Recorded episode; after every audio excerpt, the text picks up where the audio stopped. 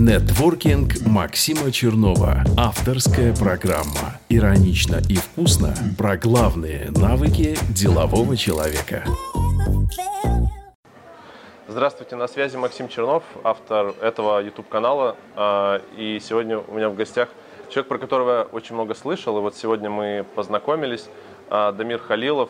А, он очень много привнес в SMM-индустрию на русскоязычном пространстве.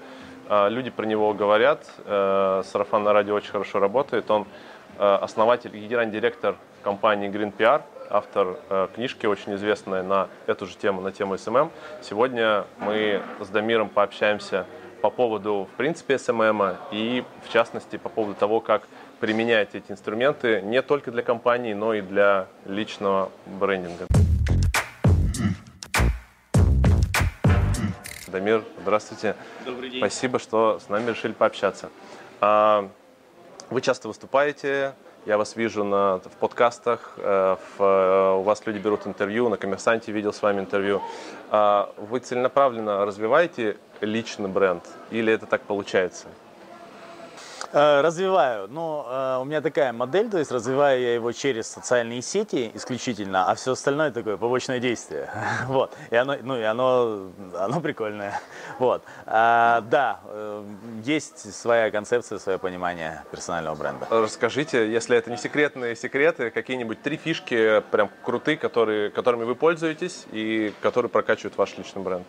Ну, несколько, они довольно простые, но очень эффективные. То есть первое, я стараюсь давать максимум информации. Э, ну, то есть, мне кажется, в 2017 году очень сложно держать, э, и много таких там людей, людей тренеров, которые да. держат, скажем, в рукаве, да, все, все фишки и не дают никакого контента. То есть я стараюсь давать максимум информации, давать ее бесплатно, это всегда возвращается э, и в виде там каких-то опосредованных вещей, типа узнаваемости, и в виде конкретных вещей, там, заказов в рамках Green PR, предложений по книгам, по интервью и тому подобное. Вот. Второе, э, я стараюсь периодически проводить консалтинговые акции, то есть, опять-таки, в бесплатном формате, просто отвечать в открытых источниках на вопросы аудитории. То есть это всегда создает шумиху, всегда э, много републикаций, всегда, э, всегда большой охват. Вот, и третье, я э, много работаю с визуальным контентом, э, то есть э, мои иллюстраторы готовят инфографики э, по важным темам, периодически я записываю какие-то видео, провожу лайвы, э, и э, такого формата контента он тоже привлекает и внимание людей, и позволяет очень широко распространять информацию. Окей. Uh-huh. Okay. Каналов распространения информации может быть много, если мы даже говорим про social медиа. Как, например, делаем мы, э, конкретно я выбрал для себя основные каналы и для компании Frontworking тоже. А, это Facebook и YouTube.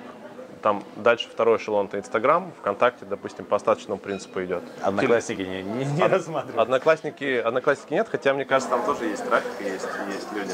Есть еще Telegram, но Telegram у нас как бы он вообще параллельно идет, там небольшой, небольшой довольно канал, но он тоже релевантен.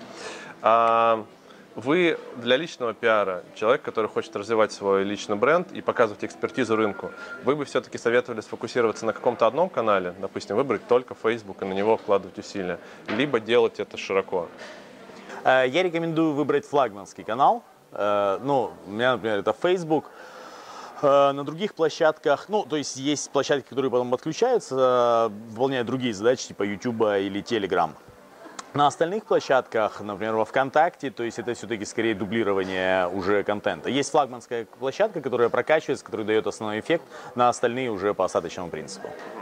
Окей, okay. а флагманская площадка для э, развития бренда эксперта – это Facebook или зависит от индустрии? А, вот э, год назад я бы абсолютно однозначно ответил бы Facebook, а сейчас это Facebook, дроп YouTube, дроп, дроп Instagram, не странно. А, собственно, эти две площадки, они тоже стали давать очень хороший эффект именно с точки зрения персонального бренда.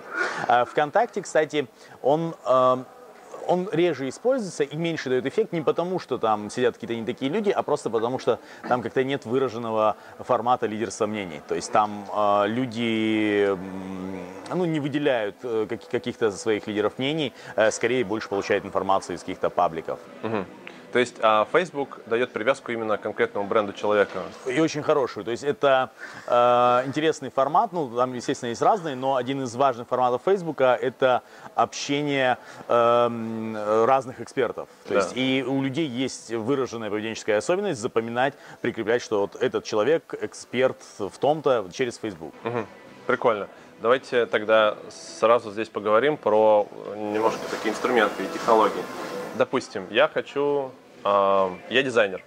Я хочу, чтобы какой-то узкоспециализированный, да, там UI-дизайн, например, у меня, я хочу, чтобы люди знали, что мое имя, а, есть прямая ассоциация с UI-дизайн.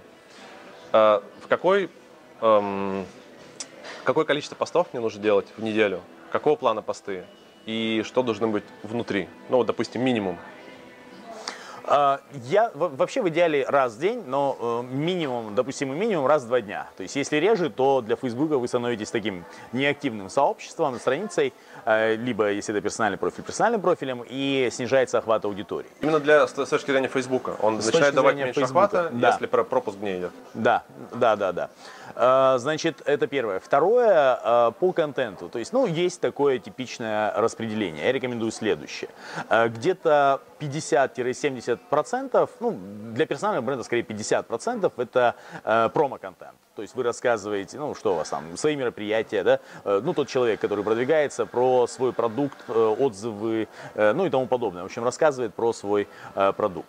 А процентов 20 образовательного контента, такого познавательного. То есть это мастер-классы. В персональном бренде скорее это можно назвать экспертный контент, да, то есть это мастер-классы, это рецензии на книги, фильмы, это инфографики, это пошаговые текстовые мастер-классы, ну, ну и множество всего, чек-листы, там, все что угодно. То есть есть то, что э, напрямую не продает, но показывает, э, вы показываете, демонстрируете свой уровень экспертности. А, третья составляющая часть – это лайфстайл-контент. Он обязательно должен быть, ну, там, его можно варьировать 10-20%. А, это ошибка, которая чаще всего допускается, когда его вообще да. нет. Э, то есть такая абстрактная, абстрактный эксперт. Это очень плохо, люди не запоминают абстракции, люди запоминают только других людей. Для этого им нужно знать, как вы выглядите, как вы живете. Ну, каждый выбирает сам глубину, на которую он пустит, но как минимум там хобби, путешествия э, и тому подобное. Это обязательно должно быть. А, и еще две категории, их там можно без процентов просто э, ситуативно добавлять. Это пользовательский контент, то есть что другие говорят о вас. Обзоры ваших мероприятий, отзывы, вопросы и ответы на них.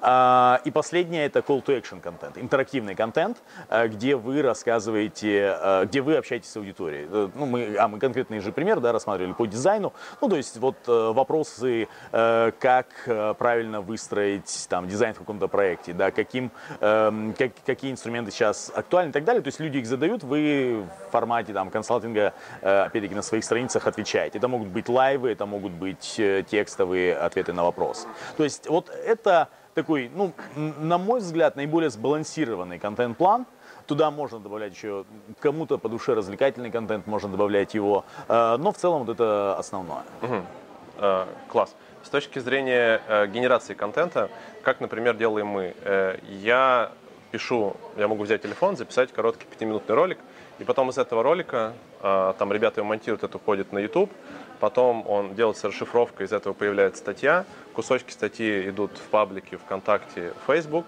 а Инстаграм делается красивая фоточка и тоже туда делается описание через где-то две недели мы добавляем этот, этот э, контент напрямую, загружаем в Facebook, то есть из одного кусочка контента получается много разных.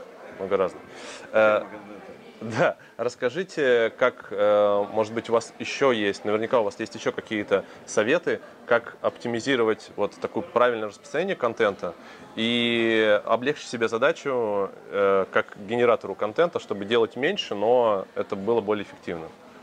Эм, я, я очень уважаю вашу модель, вот, э, но она мне не близка. То есть с точки зрения именно, именно мне, вот лично для себя я ее не использую просто потому что я, я, в общем, не оптимизирую работу над контентом, а работаю над ним много. То есть мне, э, мне не очень нравится, как, например, э, текст, который я проговариваю в видео, выглядит потом в, тек, ну, в тексте. То есть это разговорная и литературная речь, они часто, часто бьются. А, то есть с этой точки зрения, ну я просто пишу везде отдельно. Вы я сами могу- пишете, прям статью вы пишете, Да. печатаете. Да. Окей. Ну, я люблю писать. Да. Класс. Вот. Эм, И э, я пишу, если это инфографика, я пишу подробный сценарий, отдаю его иллюстратору. Э, Ну, если это видео, тезисы и записываю. Но э, с этой точки зрения я советов не дам, с точки зрения тайм-менеджмента по контенту. Могу дать эм, советы по облегчению работы над, эм, над контентом с точки зрения идей, са- самих идей. Мы обычно делаем следующее. Э, То есть, во-первых, мы всегда с помощью ну, Popsters, ряда других э, сервисов отслеживаем самые популярные посты, скажем, за месяц у конкурентов. Просто для того, чтобы чувствовать, что, вы, что в нашей аудитории сейчас нравится. Вот. э, Ну, то есть это тоже влияет. Второе, как ни странно, как бы это старомодно не звучало, до сих пор очень много идей можно почерпнуть из форумов. То есть тематические форумы, городские форумы. А, те темы, которые наверху, в которых там тысячи сообщений, а, они всегда тоже говорят о трендах. То есть там вы за- заходите в форум юристов, и все а, обсуждают какую-то конкретную поправку к закону. Это очень хорошая, хороший способ для того, чтобы, ну, собственно, написать статью или записать мастер-класс, где вы рассказываете, как с этой поправкой работать. Окей, а вы привязываете тогда, ну окей, есть форум юристов, есть ваш, ваш контент, который не относится, наверное, к юридическому. Вы делаете такую связку из новостного повода, э, вы встраиваете это в, кон- в контекст того, что вы можете дать. Не, я здесь, наверное, не, неудачный пример привел. Я имел в виду, что для, клиент- для, для клиентов, О, окей, скажем, окей. э, специалиста по, по, по юриспруденции Ага, мы это ага, делаем. ага, А, для себя нет. Ну, для себя я постоянно на связи с аудиторией, постоянно выступаю, получаю письма от читателей книги, поэтому э, ну, читаю все, что есть по э, SMM э, вообще в, в онлайне, поэтому здесь тренды я могу все-таки Окей. так отслеживать. Ага. А, можно три совета, как получить больше охвата в Facebook для своего поста? Да, э, их как раз три шага есть, вы угадали. Э, Значит, первое – это публиковать тот контент, который любит Facebook. А любит он следующий контент. Э, На первом месте с большим отрывом Facebook live ы. То есть, если вы проводите live, Это видно. э, показывается даже людям, которым уже много лет не показываются ваши посты. То есть, если они еще поставят лайк во время трансляции или что-нибудь сделают, они снова в ваших сетях, да. Э, Это, кстати, частые live ы – это очень хороший способ разморозить э, базу подписчиков. А Второе, каждому посту на старте нужно обеспечивать, ну, как бы в разных э, в сообществах разных объемов это может варьироваться, но в среднем порядка 20 social action, то есть лайков, комментариев или репостов в любом сочетании за первые полчаса после публикации. То есть э, в Facebook видит, да, пост популярный, раскидывает его в максимум лент новостей. Полчаса, 20 штук. Да. Окей. Третье – это, э, значит, э, генерировать опыт предыдущего взаимодействия. Опять-таки, каждый, кто поставил лайк, э, оставил комментарий, сделал репост, теперь мы ему всегда в ленту будем попадать, ну, как минимум, там, в следующие дв- дв- два месяца. То есть, не знаю, во время лайва вы спросили, как меня слышно, 100 человек ответили хорошо, а, а, а, а, да, да, и, и вот, вот они снова, они снова с вами. Ну и конкурсы, опросы, консалтинговые акции, все это решает ту же задачу повышения охвата. Клево. Прямые трансляции, где сейчас боль- больше охват набирают в Инстаграме или в Фейсбуке? Или примерно одинаково? Э, Чуть больше они э, набирают э, в прямом эфире, они набирают в Инстаграме, а, но э, они практически, ну не практически, а сразу же удаляются, и в результате еще большого, огромного объема, который можно получать в записи, а на Фейсбуке, например, как правило, только треть в прямом эфире просмотров, а две трети в записи. Да. Э, на- В Инстаграме мы это теряем. Окей. Давайте по- поговорим про Инстаграм. А, Допустим, а, я хочу сделать свой профиль. Я юрист. Давайте юриста да, возьмем. Я хочу сделать свой профиль э, профилем эксперта. Но я хочу писать там и про lifestyle в том числе. А, Нужно ли мне делать его в каком-то одном с точки зрения дизайна ключе и с точки зрения формата, например, э, сообщений? Либо это может быть такой разрозненный э, контент. А, Ну, э, скажем так, лучше, всегда лучше в едином, э, в едином э, стиле оформления, это просто визуально эстетически лучше смотрится, но это не дает сильной отдачи в маркетинге. То есть нельзя сказать, что они там в два раза быстрее растут, скажем, профили, где есть единая э, стилистика оформления. Более того, э, в личном профиле, в общем, не обязательно. То есть это все-таки скорее для таких визуальных бизнесов типа fashion, beauty и так далее. Да. А, окей, что тогда дает? Вот основные, основные ключевые факторы для роста подписчиков в Инстаграме. А, для, ну, для роста подписчиков, а, собственно, опять-таки, во-первых, а, публиковать контент регулярно, во-вторых, значит, использовать рекламные возможности, собственно, таргетированная реклама последние примерно месяца три стала давать хороших подписчиков. Если раньше она давала продажи, что угодно, не подписчиков, сейчас стала это давать. Третье, иметь круг общения, с которым вы, ну, взаимный пиар это совсем грубо, это не та механика, ну, то есть э, какое-то количество инстаграм-блогеров, с которыми вы реально общаетесь и обмениваетесь э, э, друг, упоминаниями друг друга. Вот, дальше, собственно, использовать хэштеги, использовать... Хэштеги работают. Сильно меньше, то есть, но они могут давать в районе 50-70 подписчиков э, целевых в месяц. Поэтому, ну, это как один из вариантов. Э, лучше брать, я рекомендую, хэштеги второго эшелона, то есть не здоровье, красота, да, а те, да, что чуть-чуть менее, да, чуть, чуть более узкие, чуть более низкочастотные. Вот, ну, вот, собственно, основные. Ага, окей. Um вы сказали реклама таргетированная. А, мы можем делать на личный профиль, если мы переводим его в бизнес-профиль, да. и можем мы давать рекламу. Да. Да? Здесь какой, с какого бюджета может начать, например, человек, который хочет потихоньку раскручиваться? Uh, ну, порог входа здесь довольно-таки низкий, то есть можно начать с 7 тысяч в месяц. И, в принципе, можно... Это уровень, который если у вас нет сверхсрочных задач, э, поступательное развитие э, канала, его можно довольно долго держать. Окей. Okay. А giveaway все еще работает? И какое соотношение между ботами, у, допустим, у, у профиля, в котором 100 тысяч подписчиков, какое отношение, соотношение ботов и реальных людей? Э, имеете в виду именно после giveaway или просто случайно берем? Сначала, в принципе, ну какое может быть, э, как может варьироваться. второй вопрос, работает ли giveaway? Ну, э, может быть оно абсолютно любым, но нормальным считается до 20%. 20 ботов, да? Ну, это, ну как нормально? Ну, ну типа не больше.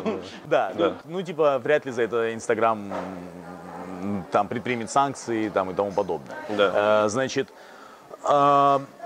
вот, относительно гивэвэев, ну, они сильно сдали, предсказуемо. В принципе, у них довольно небольшой был срок жизни, э, сколько лет назад? Ну, несколько, э, нет, не, не лет назад, наверное, года, год с небольшим, год и три месяца, наверное, назад. А сейчас э, они все еще проводятся, они периодически могут быть успешными, но два момента. Первое, все больше призоловов, все меньше Э, настоящих, все чаще э, сами участники создают какие-то бот-сети для того, чтобы э, с их помощью получать призы. В итоге, ну, например, сейчас уже средний процент оттока это 60%. Если когда-то после окончания giveaway там, в течение месяца у вас где-то 30%, сейчас уже 60% в среднем, в среднем уходит. Эм, Процент ботов, э, вы имеете в виду, если через giveaway продвигался э, профиль, какой у него будет процент ботов? Ну, в том числе, да. Ну, побольше, чем обычно. Ну, сложно, знаете, какой да. профиль, какой giveaway, да, что называется. Ну, возьмем так, совсем усредненно, ну, в районе, наверное, 35-40.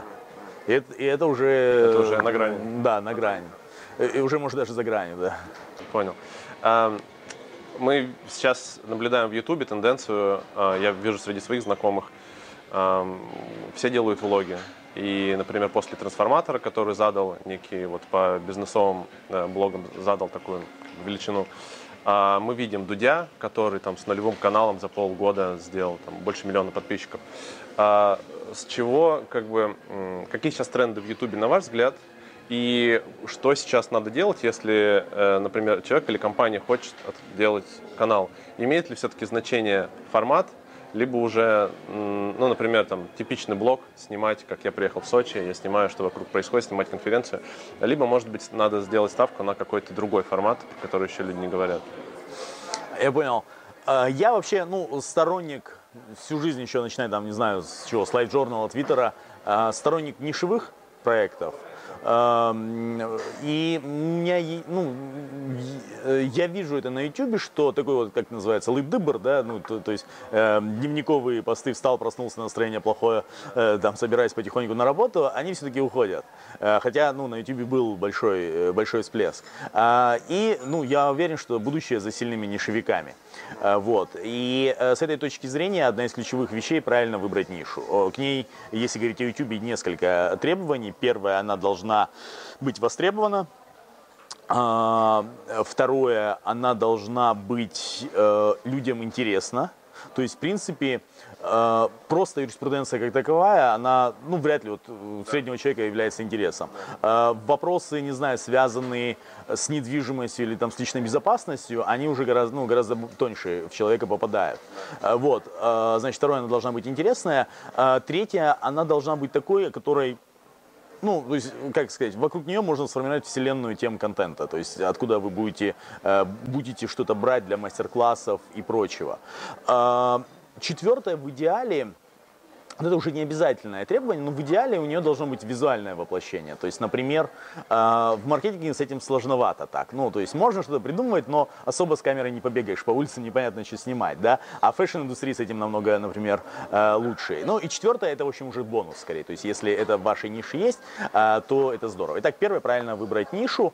Ну, второй, естественно, составить контент-план то есть в моем понимании контент-план это э, документ, в котором, скорее контент-стратегия даже, это, наверное, такая заготовка контент-стратегии, в котором, скажем, там 200 векторов контента. То есть о чем можно писать? Из этого можно вытаскивать мастер-классы, из этого можно вытаскивать там интервью, из этого можно сложные случаи, кейсы, ну и, и тому подобное. То есть э, большое-большое количество э, таких направлений, на которые вы уже потом накладываете конкретные инфоповоды. Именно темы? Да, темы.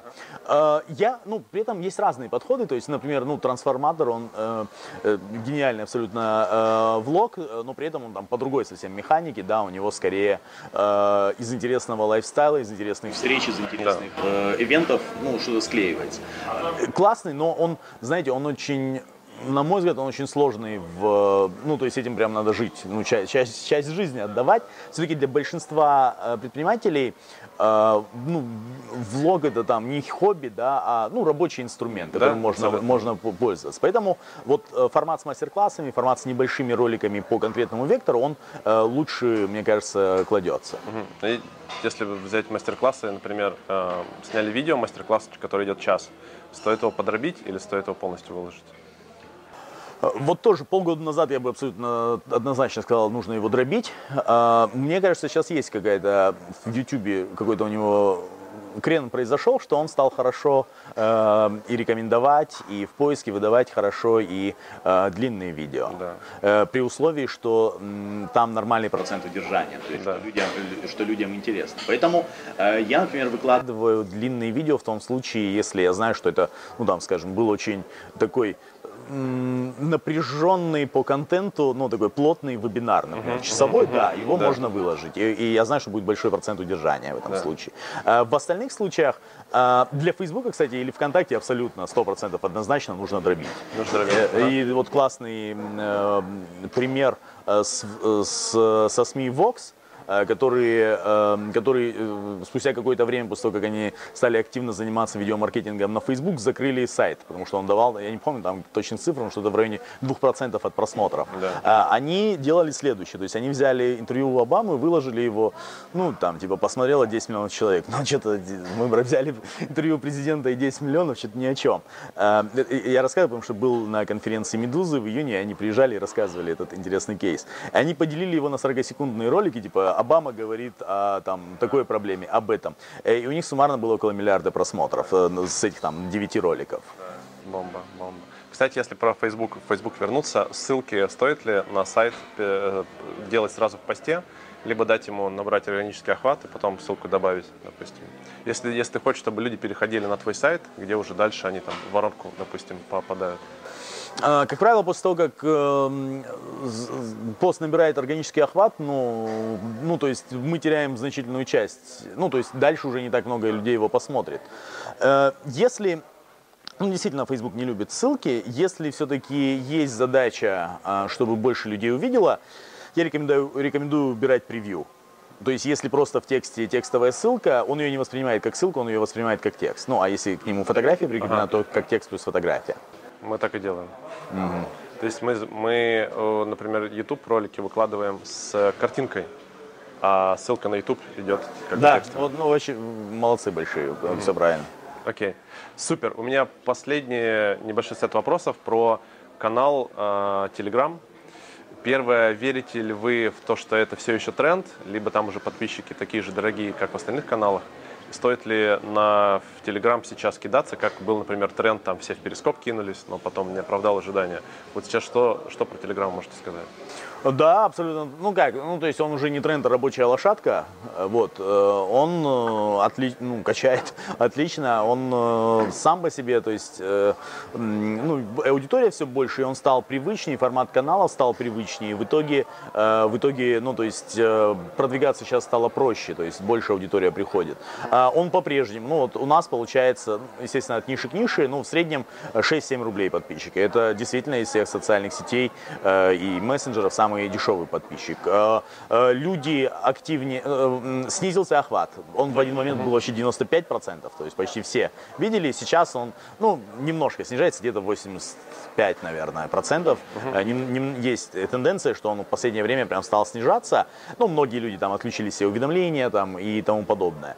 При этом количество переходов по ссылкам стало больше. То есть почти, почти, ну, в среднем где-то 20% от количества просмотров конвер- конвертится в трафик. То есть переходит довольно-таки много. Прикольно. Мы в Телеграме делаем контент, который отличается по, по языку, который отличается от всего остального. У меня есть Дарья Туранова, наш замечательный контент-менеджер. Она пишет туда своим языком, который отличается от всех других каналов. То есть он такой более простой, более человеческий. А стоит ли это делать, либо можно э, копировать э, контент, который мы используем в других каналах? А, вот у, у нас э, в основном, э, по нашему опыту, лучше работает э, Telegram именно как такой, э, ну, как такой своеобразный дайджест. То есть э, заголовок, ссылка на страницу, где уже более подробно. Э, Если туда выкладывать контент, то да, действительно, ну, в принципе, лучше он э, работает, если он э, э, отличается. То есть он должен быть более лаконичным, более че- человечным и так далее. Э, Кстати, у меня эм, есть наблюдение, что Telegram одна из немногих площадок, где можно вообще без визуального контента. То есть люди не ожидают сопровож- э, сопровождения постов картинками, если это только не, э, ну, не какой-то специальный, эм, э, ну, такой специальный м, формат, ну, там, не знаю, картины каждый день и тому подобное. Да, ну или fashion там. Да, да, да. А, Окей, хорошо.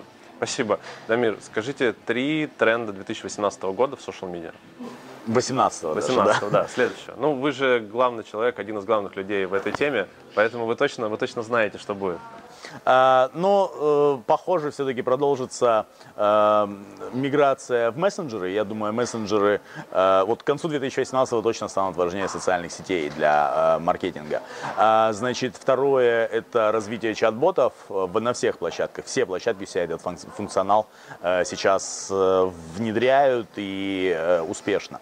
А Третье – это значит, э, ну, продолжение э, такого одноразового контента. То есть люди уже перестали пересматривать, и поэтому родились все эти снэпчаты, Instagram Stories и прочие. Э, И тенденция к тому, что люди еще уже и в голову не будет никому приходить, что-то пересматривать, перечитывать и так далее. Поэтому все, к сожалению, я, я- я как писатель, я люблю все-таки такой фундаментальный контент, но, к сожалению, все переходит к одноразовому контенту. Да, супер. Дамир, спасибо огромное. Спасибо. Очень, очень интересно. С нами был э, директор-основатель Green PR, э, человек, которого все знают э, в индустрии э, SMM, Дамир Халилов. Спасибо огромное. Спасибо.